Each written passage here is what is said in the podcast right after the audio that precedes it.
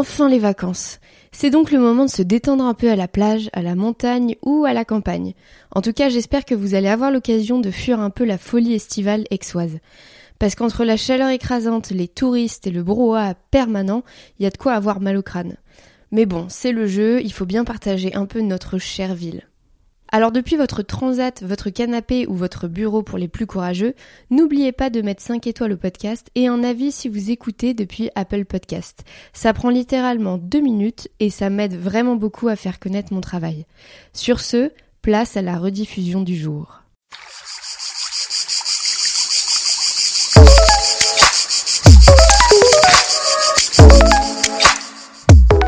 Bonjour à tous et bienvenue dans ce nouvel épisode de La vie aixoise. Je m'appelle Anne-Claire Duval, j'habite à Aix-en-Provence et chaque semaine je pars à la rencontre des Aixois, de leur parcours et de leurs projets. Mon objectif est simple, vous aider, par la compréhension de ce que d'autres font autour de vous, à devenir acteur de la ville. Dans cet épisode, je retourne à Rognes, au nord d'Aix-en-Provence, et je pars à la rencontre de Christian Ledorze. Christian est le propriétaire du château Bonisson, un domaine viticole familial chargé d'histoire. Christian a eu plusieurs vies. Médecin cancérologue, gestion de cliniques privées, conseil en santé à l'international, en 2017, il rachète le château Bonisson. Sa fille Victoire gère et développe la partie viticole et lui crée le centre d'art contemporain dans les anciens chais. Comme toutes les personnes que j'ai eu la chance de rencontrer jusqu'à présent, Christian est un homme passionnant. Dans cet épisode, il nous parle de sa carrière dans le domaine médical, de l'histoire du château Bonisson, des spécificités du domaine et de ses produits, ainsi que de ses nombreux projets liés à l'art. C'est parti pour ma conversation avec Christian Ledorze. Bonjour Christian. Bonjour. Je suis ravie d'être chez vous, du coup, euh, au Château Bonisson à Rognes. Je vais commencer par une première question. Il existe de nombreux domaines similaires au Château Bonisson à Aix-en-Provence, Château Lacoste, Château Lagaude pour le, ne citer que les plus connus. Quels sont les deux, trois éléments ou peut-être plus, peut-être moins, qui font du Château Bonisson un domaine unique ici à Aix-en-Provence? Écoutez, euh, je ne sais pas si c'est un domaine unique, probablement pas d'ailleurs. Par contre, c'est vrai que tant au niveau des activités euh, concernant le, domaine viticole euh, qu'au niveau du centre d'art contemporain qu'on vient d'ouvrir, on est un peu différent. on a un, un domaine que l'on souhaite être essentiellement familial, donc c'est un petit domaine hein, qui ne fait que 10 hectares, donc comparé aux autres domaines dont vous avez parlé, euh, on est vraiment un tout petit domaine familial. Euh, c'est ma fille Victoire qui s'occupe du domaine viticole. Quant à moi, je m'occupe des activités euh, du Centre d'art contemporain qu'on vient d'ouvrir au mois de janvier 2021. L'autre caractéristique de notre projet, c'est un projet qui veut concilier à la fois une démarche qualitative forte, et puis surtout, on veut partager des passions, des passions avec nos, visiteurs ou, nos clients, que ce soit la, passion du vin, euh, nous sommes des anciens bourguignons, ou que ce soit la, passion de l'art contemporain euh, qui m'anime maintenant depuis plus de 45 ans. D'accord, et justement, on va y revenir un petit peu plus tard sur ces passions. Avant le château Benisson, vous, avez eu d'autres vies et vous en avez d'ailleurs sûrement sauvé des centaines puisque vous avez eu et avez encore une carrière, si j'ose le mot, dans le, dans le médical. Vous avez développé aussi de nombreux projets entrepreneuriaux dans ce domaine. Est-ce que vous pourriez nous parler un petit peu de, de ce chapitre de votre vie? J'ai eu effectivement une vie assez remplie, on va dire. J'ai même eu plusieurs vies. Euh, j'ai tout d'abord été donc médecin, médecin cancérologue. Euh, dans les années, on va dire 70-80, euh, pendant une, une vingtaine d'années. Donc j'étais médecin cancérologue à Dijon. Euh, c'est ce qui fait que nous sommes des anciens bourguignons, euh, où j'exerçais à la fois au, centre anticancéreux de, de Dijon et en, en pratique privée, j'ai créé un centre de, de radiothérapie et d'oncologie privée. Et puis en 93, j'ai complètement changé de vie. Euh, j'ai été appelé à la direction générale euh, du groupe général de santé qui venait de se créer. Et donc je suis rentré dans l'univers de, de, de, la gestion des, des, cliniques privées. Et je suis resté donc à la générale de santé jusqu'en 2005. Et en 2006, euh, j'ai fondé un, un, nouveau groupe de cliniques qui s'appelait Vitalia. Nous avons eu un développement très rapide puisque on a eu 48 euh, cliniques assez rapidement. Et donc euh, j'ai dirigé ce, groupe de cliniques euh, jusqu'en 2015 Et depuis 2015, je continue des activités de conseil en santé à l'international. Et je m'occupe notamment, euh, plus spécialement depuis une dizaine d'années maintenant, d'un groupe de cliniques en Suisse. Vous savez aujourd'hui pourquoi est-ce que vous avez voulu devenir médecin? Oh bah comme beaucoup de médecins, je pense que c'est un métier notamment, euh, on peut imaginer que cancérologue, euh, c'est un métier qu'on ne peut exercer que par vocation, par passion. Hein, là encore, on revient sur la passion. Donc, euh, euh, après avoir passé euh, mon bac, j'ai été très très tenté par par les études de médecine, le fait de, devenir médecin, la, pratique de médecin m'intéressait. Et vous aviez des médecins déjà dans votre famille ou vous étiez le premier Pas du tout. D'accord. J'étais le premier médecin dans la famille. Par contre, j'ai un fils qui lui est, médecin. Qui suit les, pas de son père à sa manière. Je ne sais pas s'il suit les pas de son père, en tout cas il est médecin. D'accord. J'ai vu en faisant quelques recherches, bah, je vous ai forcément googlisé, je vous l'ai dit, que vous aviez écrit un livre en 1992 et ce livre s'appelle euh, Sauver la santé. Vous pourriez m'expliquer un peu l'histoire de ce livre et pourquoi vous l'avez écrit? Alors c'est en 2012. Hein. Euh, ah j'ai lu 1992. Non, non, non, non. Ah ben, un journaliste s'est trompé. non, non, c'est en 2012, c'était avant les présidentielles. Euh, bah, si vous voulez, moi j'ai un parcours quand même assez particulier, puisque comme je vous l'ai dit, j'ai d'abord été médecin pendant de nombreuses années, puis ensuite j'ai été dirigeant de grands groupes de cliniques également pendant de nombreuses années, et entre-temps j'ai également été un malade, un patient. Et ce que j'ai voulu faire euh, à travers ce livre, euh, ben, c'est un petit peu explorer tout ce que j'ai pu constater pendant ces 40 années euh, d'exercice dans le monde de la santé, on va dire, et ce que j'ai pu constater à la fois comme professionnel de santé, mais ce que j'ai pu aussi constater comme patient. Euh, et donc, euh, à partir de, de cet angle d'observation, si vous voulez, j'ai voulu décrire un petit peu tout ce que je trouvais à améliorer dans notre système de santé. Pas que dans le secteur public, d'ailleurs, également dans le secteur privé, mais donc j'ai voulu faire part de mon expérience sur toutes les différentes actions euh, que je, pensais utiles pour améliorer et rendre notre système de santé plus efficient.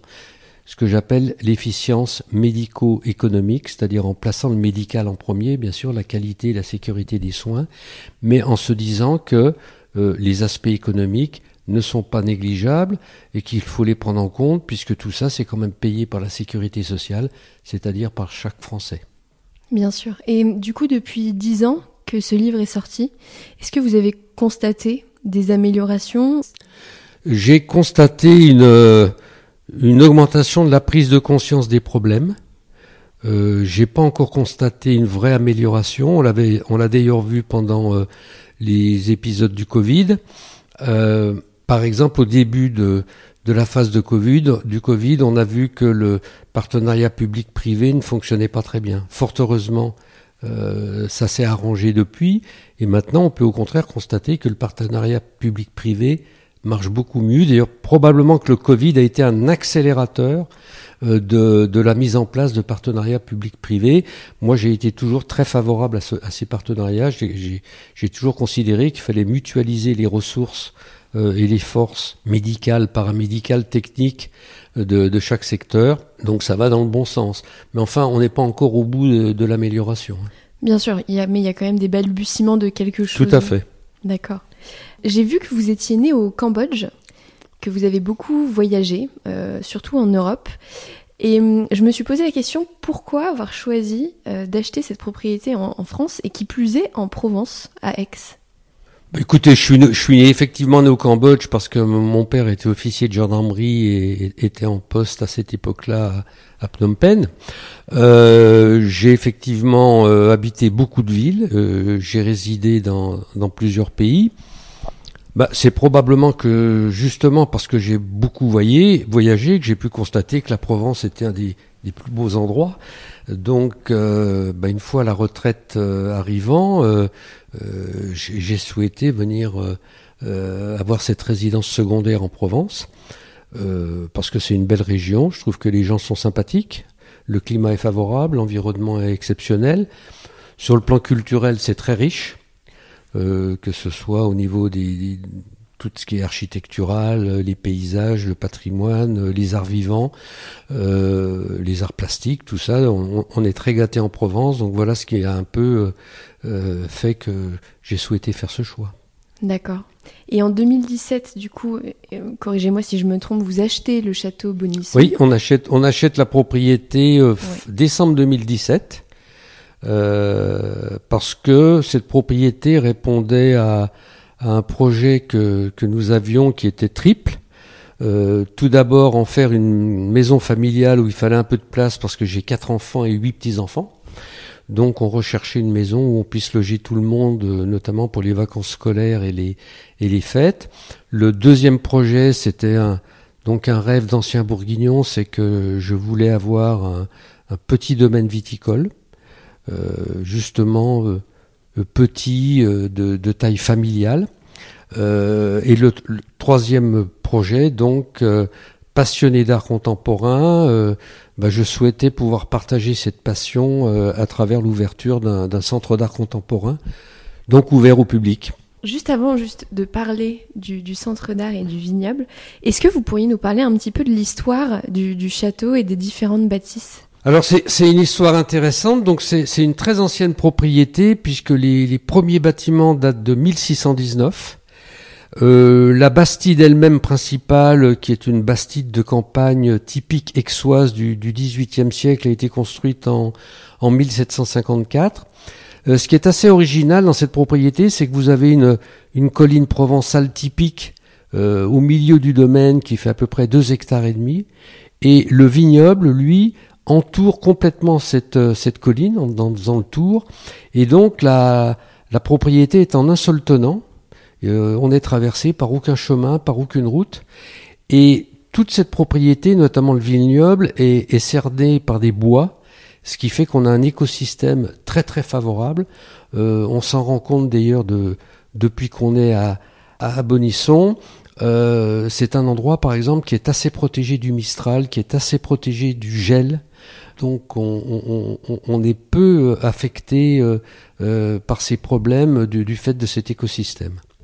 Pour les personnes qui nous écoutent, alors vous avez déjà un petit peu commencé à décrire le, vignoble. Est-ce que vous pourriez décrire un peu la bâtisse? À quoi est-ce que ces personnes peuvent s'attendre quand elles arrivent euh, au château Bonisson, visuellement?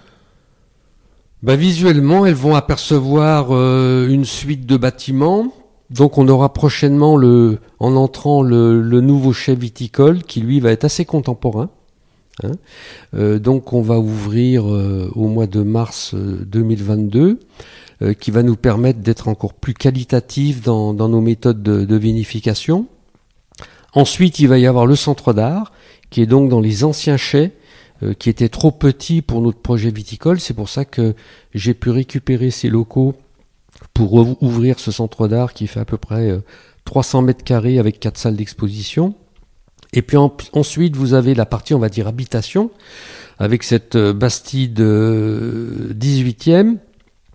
Euh, une autre caractéristique sur le plan du lieu, c'est que une propriétaire au 19e siècle a fait construire devant tous ces bâtiments une terrasse qui est surélevée par rapport au domaine viticole et qui donne un, aspect un peu terrasse à l'italienne euh, à cette Bastide. Et d'ailleurs, c'est ce qui nous a séduit quand on a, quand on a visité la propriété, c'était le fait de, pouvoir être comme ça sur cette terrasse en, surplombant les vignes.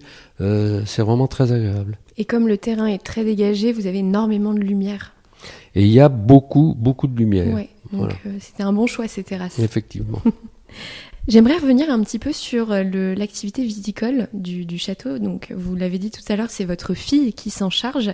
Est-ce que vous pourriez me parler un peu des, vins que vous faites ici et de leurs particularités? Alors, c'est effectivement ma fille Victoire euh, qui avait eu une formation dans, le domaine agroalimentaire et également dans le marketing, euh, qui a également fait l'université du vin, donc à Suse-la-Rousse, qui est en, en charge du domaine viticole. Donc, petit domaine viticole familial. Euh, on a l'avantage d'avoir euh, sur ce terroir trois, types de terrains différents, puisqu'on va trouver euh, du terrain calcaire, du terrain argilo-calcaire, et ce qui est très intéressant, on va également trouver des terrains limoneux, ce qui nous a permis d'avoir une diversité de cépages assez importante, et donc de pouvoir faire des vins dans trois couleurs, dans les trois couleurs, blanc, rosé et rouge. Donc on a deux gammes de vins, une gamme qui s'appelle la Petite Causerie. le nom a été trouvé par ma fille parce que bonisson en vieux français ça vient de bonir, ça veut dire bavarder, causer. Donc elle a souhaité appeler cette cuvée la, petite causerie. Et puis on a notre cuvée haut de gamme qui s'appelle tout, simplement la cuvée B, B comme Bonisson. Notre façon de, mener la viticulture et, la vinification est un peu particulière pour la région. La, première chose, donc euh, l'ensemble du domaine est en certification bio, que ce soit euh, pour euh, les rouges comme pour les blancs ou les, ou les rosés.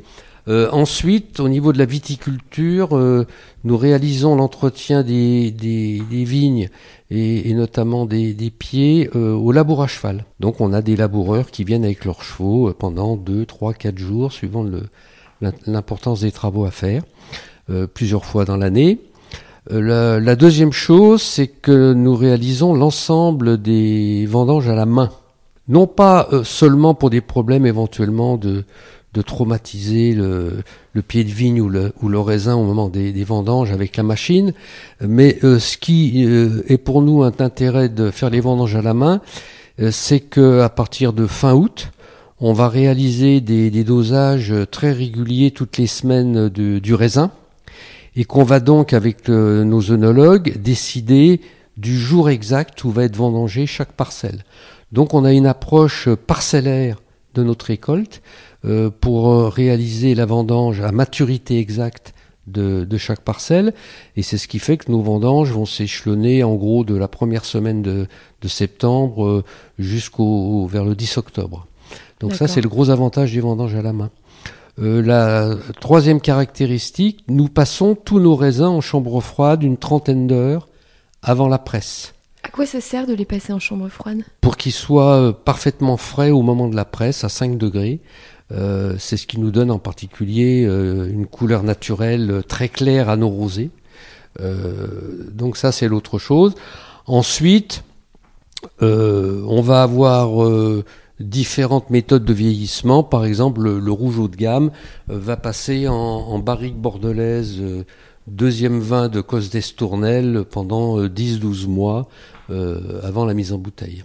D'accord. Et combien de personnes travaillent, alors en plus de, Victoire et probablement de vous aussi hein, quand même un peu, sur euh, le château Bonisson dans les vignes? Alors de, de, personnel permanent, on est très très peu. Il y a donc un directeur technique euh, qui s'occupe à la fois de la viticulture et de la vinification. Euh, on a un régisseur qui lui s'occupe de, l'entretien de, l'ensemble du domaine. On a une assistante qui s'occupe à la fois des aspects euh, administratifs et commerciaux. Et sinon, pour les autres travaux, on prend des prestataires qui sont d'ailleurs toujours les mêmes, que ce soit pour la taille, pour les bourgeonnages ou pour les vendanges à la main. On fait donc appel à ces prestataires. D'accord, donc il y a quand même une, belle équipe, alors en permanente ou non d'ailleurs, euh, au château. Là encore, petite équipe, euh, très sympathique, euh, familiale, voilà. Et c'est une question que je vous ai posée en arrivant, mais je me dis que si je me la pose, peut-être d'autres, c'est le cas pour d'autres aussi. j'ai le souvenir, j'ai fait mes études à Reims et j'ai le souvenir de, des vendanges en fait à la mi-fin août. Et j'ai cette sensation qu'ici, les vendanges ont été assez tardives et n'ont commencé que à la mi-septembre. Alors, euh, cette année, effectivement, on, a démarré environ une semaine, dix jours plus tard que d'habitude, mais les, vendanges ici, en général, s'échelonnent entre, on va dire, la, première semaine de septembre et la, deuxième semaine d'octobre. On est toujours dans cette fourchette de date euh, tous les ans. Vous m'avez mentionné, lorsqu'on s'est eu pour la première fois au téléphone, que vous faisiez aussi de l'huile d'olive. Et en cherchant sur le site internet, je, n'ai pas trouvé. Est-ce que c'est vraiment le cas Oh oui, on n'en parle pas sur le site internet parce que c'est une production assez confidentielle. Hein. Euh, donc on, vend effectivement notre huile d'olive euh, au, caveau de vente. Euh, où se fait la vente du vin. On vend également du miel d'ailleurs. Hein. Mais l'huile d'olive et le miel, ce sont des petites quantités. Euh, euh, donc c'est une vente un peu confidentielle. D'ailleurs, on a, on a plus d'huile d'olive et plus de miel depuis le mois de mars. Vous voyez, donc euh, en général, tout part très vite. mais on, a souhaité faire ces, ces, deux produits. moi, je suis devenu un peu passionné d'apiculture. parce que je pense que les abeilles sont l'élément déterminant de, de notre environnement et, plus largement de nos besoins en nourriture. Et je trouve qu'on n'y pense pas assez. Donc c'est pour ça qu'on a souhaité mettre des ruches euh, sur le domaine, comme on est dans un environnement euh, euh, très protégé.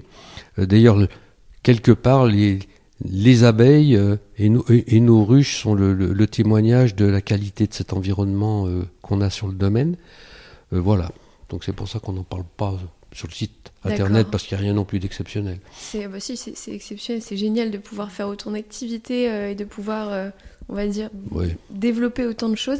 Et est-ce que, par exemple, si alors vous faites des petites quantités, que ce soit pour l'huile ou le miel, mmh. est-ce que, ces produits sont estampillés euh, Château Bonisson ou ils sont difficilement reconnaissables? Non, non, bien sûr. Euh, ce qui a été nouveau avec notre arrivée, le, le, domaine viticole, le vignoble, est très très ancien à Château Bonisson. C'est un des plus anciens de, des domaines en appellation euh, Cotodex, puisqu'on a des traces des, de premières vignes plantées en 1791. Euh, donc, si vous voulez, euh, ce qu'on a créé, nous, en arrivant avec la première vendange de 2018, c'est qu'on a créé la marque Château Benisson. La récolte faite ici au Château Benisson n'avait jamais été commercialisée dans le passé sous son nom.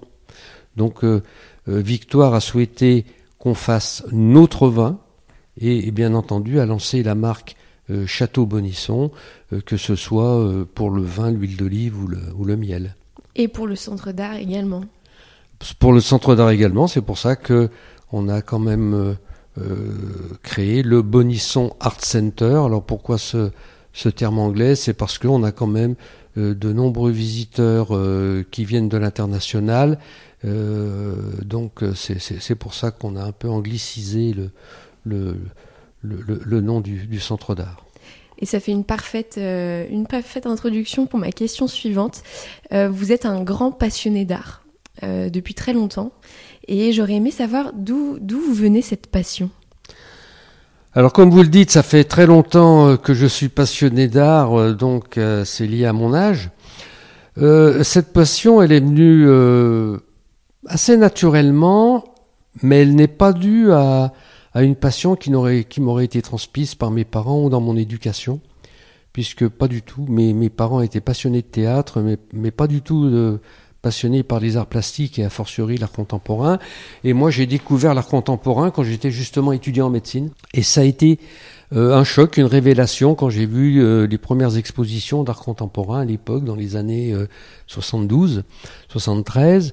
Et c'est devenu très rapidement donc une passion et cette passion ne, ne m'a jamais abandonné, c'est-à-dire que bah, depuis, euh, on va dire, 45-50 euh, ans, euh, mes loisirs sont principalement occupés à, à, des visites d'expositions, de musées, de galeries, des rencontres de professionnels, des rencontres d'artistes qui sont passionnantes et, et donc ça m'anime maintenant bah, de, de, depuis toute cette période.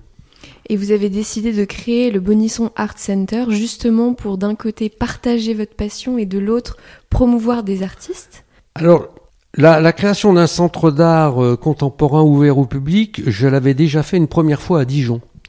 En 1991. Où ça? Euh, Chez nous, dans, dans, dans, dans, notre appartement. On avait la chance d'avoir un appartement assez grand. Et donc, tous les ans, euh, pendant huit ans, j'ai organisé des expositions ouvertes au public à Dijon. Et j'avais été très très content de cette expérience parce que ça m'avait procuré beaucoup de rencontres très enrichissantes avec des artistes, des professionnels de l'art.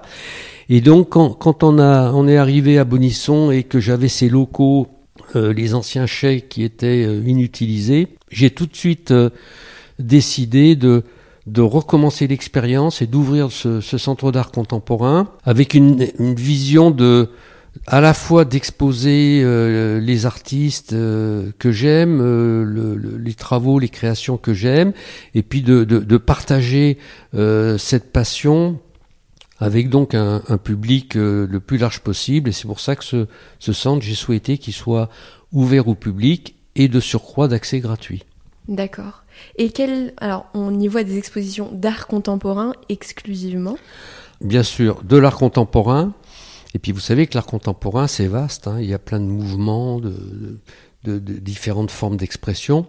ce que je vais principalement présenter, pas de façon exclusive, mais quand même principalement présenter, on va être globalement dans le domaine de l'abstraction. Et à l'intérieur de l'abstraction, on va être beaucoup dans le domaine de ce qu'on appelle l'abstraction géométrique, euh, l'art concret, euh, l'art minimal, euh, qui sont des mouvements que, que, j'adore ben, depuis le début. Et donc, par exemple, vous voyez, la, première exposition qu'on a faite était consacrée à, à Georges Rousse. L'exposition actuelle qui va bientôt se terminer est consacrée à Michel Verju et, Nicolas Chardon. Et la prochaine exposition qui démarre le, 15 octobre euh, est une rétrospective euh, d'un des fondateurs du mouvement Zéro euh, en Allemagne, mais qui est français, qui était donc le, peintre Bernard Aubertin.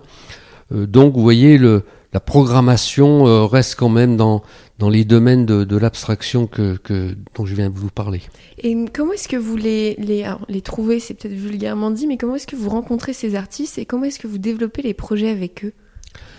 Alors, euh, euh, soit je développe les projets euh, avec les artistes eux-mêmes, soit je vais développer ces projets avec une galerie ou même une institution privée ou publique. Par exemple, j'ai actuellement deux projets avec des, institutions, euh, musées euh, privés. Euh, bah, les artistes, c'est que, comme je vous l'ai dit, vu mon âge, il y en a beaucoup que je connais depuis longtemps. Donc, ça me permet de pouvoir réaliser des projets avec eux en direct. Et puis avec les galeries et les institutions, c'est pareil. C'est parce que c'est des gens que je connais également depuis longtemps. voilà, donc on, on, est en capacité de, de pouvoir organiser ces projets.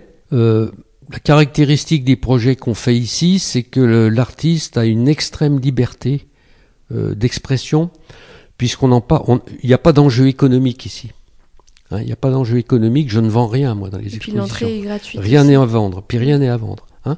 Donc, euh, si un visiteur est intéressé par une pièce, il va éventuellement se retourner vers l'artiste, si j'ai organisé en direct avec lui, où il va se, retourner vers la galerie, mais moi je ne m'occupe absolument pas de la, commercialisation de, ce qui est exposé. Donc c'est un lieu qui procure un, grand espace de liberté aux artistes, au, niveau de la conception de, des œuvres qu'ils vont faire pour l'exposition. Euh, c'est vraiment un espace de liberté. Et, on le voit en visitant justement le centre d'art, c'est qu'il y a des beaux volumes, avec la possibilité, comme il y a de l'espace, il y a la possibilité de faire beaucoup de choses, que ce soit en termes de scénos, en termes de place pour l'œuvre d'art. Alors là encore, si vous voulez, euh, tout est toujours relatif. Euh, ce centre, il fait un peu plus de 300 mètres carrés. Donc c'est à la fois grand et, pas grand. Hein.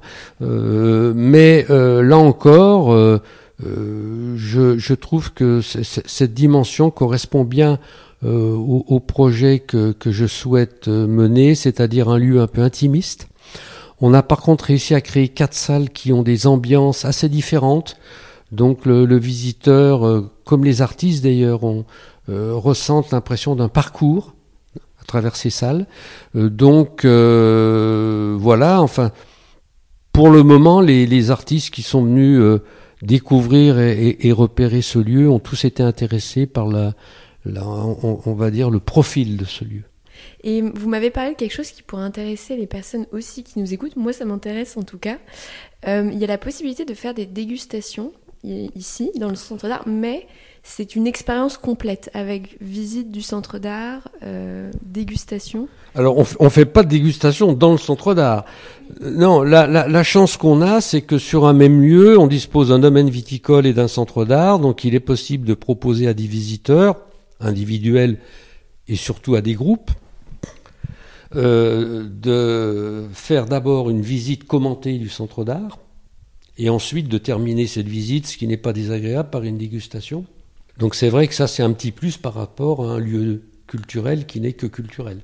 Et puis c'est vraiment cette idée aussi d'aller vivre les passions du château Bonisson. Tout à euh, fait, puisque j'irais qu'on mène euh, Ma fille Victoire mène le domaine viticole avec la même passion que moi je mène les activités du centre d'art, donc la, passion est toujours là. De toute façon, sans passion, on ne fait pas ça. Donc euh, il faut avoir la passion. Sans passion, on fait pas grand-chose. hein. Voilà. D'accord. Et hum, sur euh, du coup la fin d'année 2021 et 2022, en plus des, des expositions et des, enfin, de la nouvelle exposition qui va arriver le 16 octobre, est-ce que vous avez d'autres projets euh, vous- Alors, on, on a, on a oublié un point important pour le centre d'art, c'est que on, fait donc ce qu'on appelle des médiations. Donc, on, on organise des visites commentées pour les adultes, mais surtout, et ça c'est très important, euh, on fait de la médiation pour les scolaires. Donc, euh, pendant l'année scolaire, euh, les matins, on, organise des visites commentées pour les classes qui durent à peu près deux heures avec des visites très interactives et des sortes de participation à des ateliers. Donc pour moi, c'était très très important, si vous voulez, d'ouvrir également ce lieu aux scolaires. Pour ce qui est des, activités, donc ce lieu, le centre d'art est un lieu d'exposition. On va également ouvrir donc au début de l'année prochaine une résidence d'artistes qui nous permettra de loger deux artistes qui disposeront d'un logement et d'un atelier, euh, ce qui nous permettra de faire des, séjours d'artistes, euh, séjours qui pourra se terminer ou non d'ailleurs par la présentation du, travail qui a été créé sur place ici à, à, à Bonisson. Et puis on en fait l'été, mais on va également en faire l'hiver. On, on- on a également des, des- des soirées euh, culturelles, alors alors plus on va dire sur la, la musique, c'est-à-dire par exemple cet été on a eu une soirée opéra, euh, on a eu une soirée jazz, on a eu une soirée euh, de, de chant. Donc euh, on est amené à organiser dans nos locaux euh, euh, des soirées comme ça un peu événementielles euh, autour principalement de la musique. En fonction des, des personnes rencontrées, des occasions qui, qui se profilent. Oui, là, là encore, euh, vous savez, moi, ma, vie n'a été faite que de rencontres. hein. Euh, là encore, effectivement, c'est en, fonction d'ami- d'amitié ou de connaissances qui se sont créées euh, ces 40 dernières années. Et j'ai une dernière question à vous poser. C'est euh, donc vous avez une vie ici à Bonisson qui est extrêmement remplie entre le centre d'art et la gestion qu'un tel domaine euh, demande. Mais c'est votre résidence secondaire. Vous habitez en Suisse. Oui. Votre fille est bien sûr ici à Aix-en-Provence. Comment est-ce que vous faites pour gérer tout ça? Parce qu'il y a, il y a Bah déjà, c'est ma fille qui gère. Ouais. Euh, donc je lui laisse, j'ai toute confiance en elle, elle se débrouille très bien, donc il faut être clair au niveau du, domaine viticole, euh, elle s'occupe à la fois de, l'organisation et de la gestion de ce domaine viticole. Et quant aux activités artistiques dont je m'occupe pour le centre d'art, si vous voulez, ce sont des activités assez séquentielles dans l'année. C'est-à-dire que moi, je suis principalement là au début du démarrage d'une exposition, c'est-à-dire de l'accrochage, euh, du vernissage, de l'ouverture de cette exposition. Euh, donc c'est vraiment là où il faut que je, je sois présent, mais je peux tout à fait concilier euh, euh, le, le, le, le principe que, que, que ce soit encore au niveau de ma résidence secondaire. hein. Pour les personnes qui nous écoutent et qui souhaiteraient vous contacter, quel est le pour vous poser des questions ou euh, pour avoir plus d'informations sur le centre d'art, sur le château, quel est le meilleur moyen de le faire? Oh bah le meilleur moyen, c'est c'est le moyen qu'on trouve euh, maintenant habituellement, c'est qu'on a bien sûr un site internet. Euh, Qui est très beau, d'ailleurs. bon- bonisson.com et sur ce site internet vous allez y trouver à la fois toutes les informations concernant le domaine viticole et, et le centre d'art. Et puis vous allez également trouver le moyen de, de poser des, des questions euh, donc de, sur, sur les différents sujets. Euh, et bien entendu euh, au niveau de ce site internet on, on est informé de tous les, tous les événements à venir. D'accord, génial. Bah écoutez, merci beaucoup Christian pour votre temps. C'est moi qui vous remercie. J'étais ravie de, de faire ça avec vous. Je vous dis à très bientôt. Très bien, merci à très bientôt. Au revoir Christian. Au revoir. Et c'est la fin de cet épisode, merci beaucoup d'avoir été avec nous. Petit rappel, je vous invite à vous inscrire à la newsletter mensuelle du podcast dont la première sortira début novembre. Au programme, trouvailles aixoises, idées de choses à faire et réflexions personnelles autour de la ville. Pour vous abonner, vous trouverez le lien dans les notes de l'épisode ou en description de ma bio Instagram. Et une dernière chose, si vous appréciez mon travail sur le podcast, ça m'aiderait énormément que vous me laissiez une note et un avis sur votre plateforme d'écoute. Si vous souhaitez rentrer en contact avec moi, n'hésitez pas à utiliser Instagram ou LinkedIn, je fais mon maximum pour répondre rapidement et à tout le monde. En attendant, je vous donne rendez-vous la semaine prochaine pour un nouvel épisode.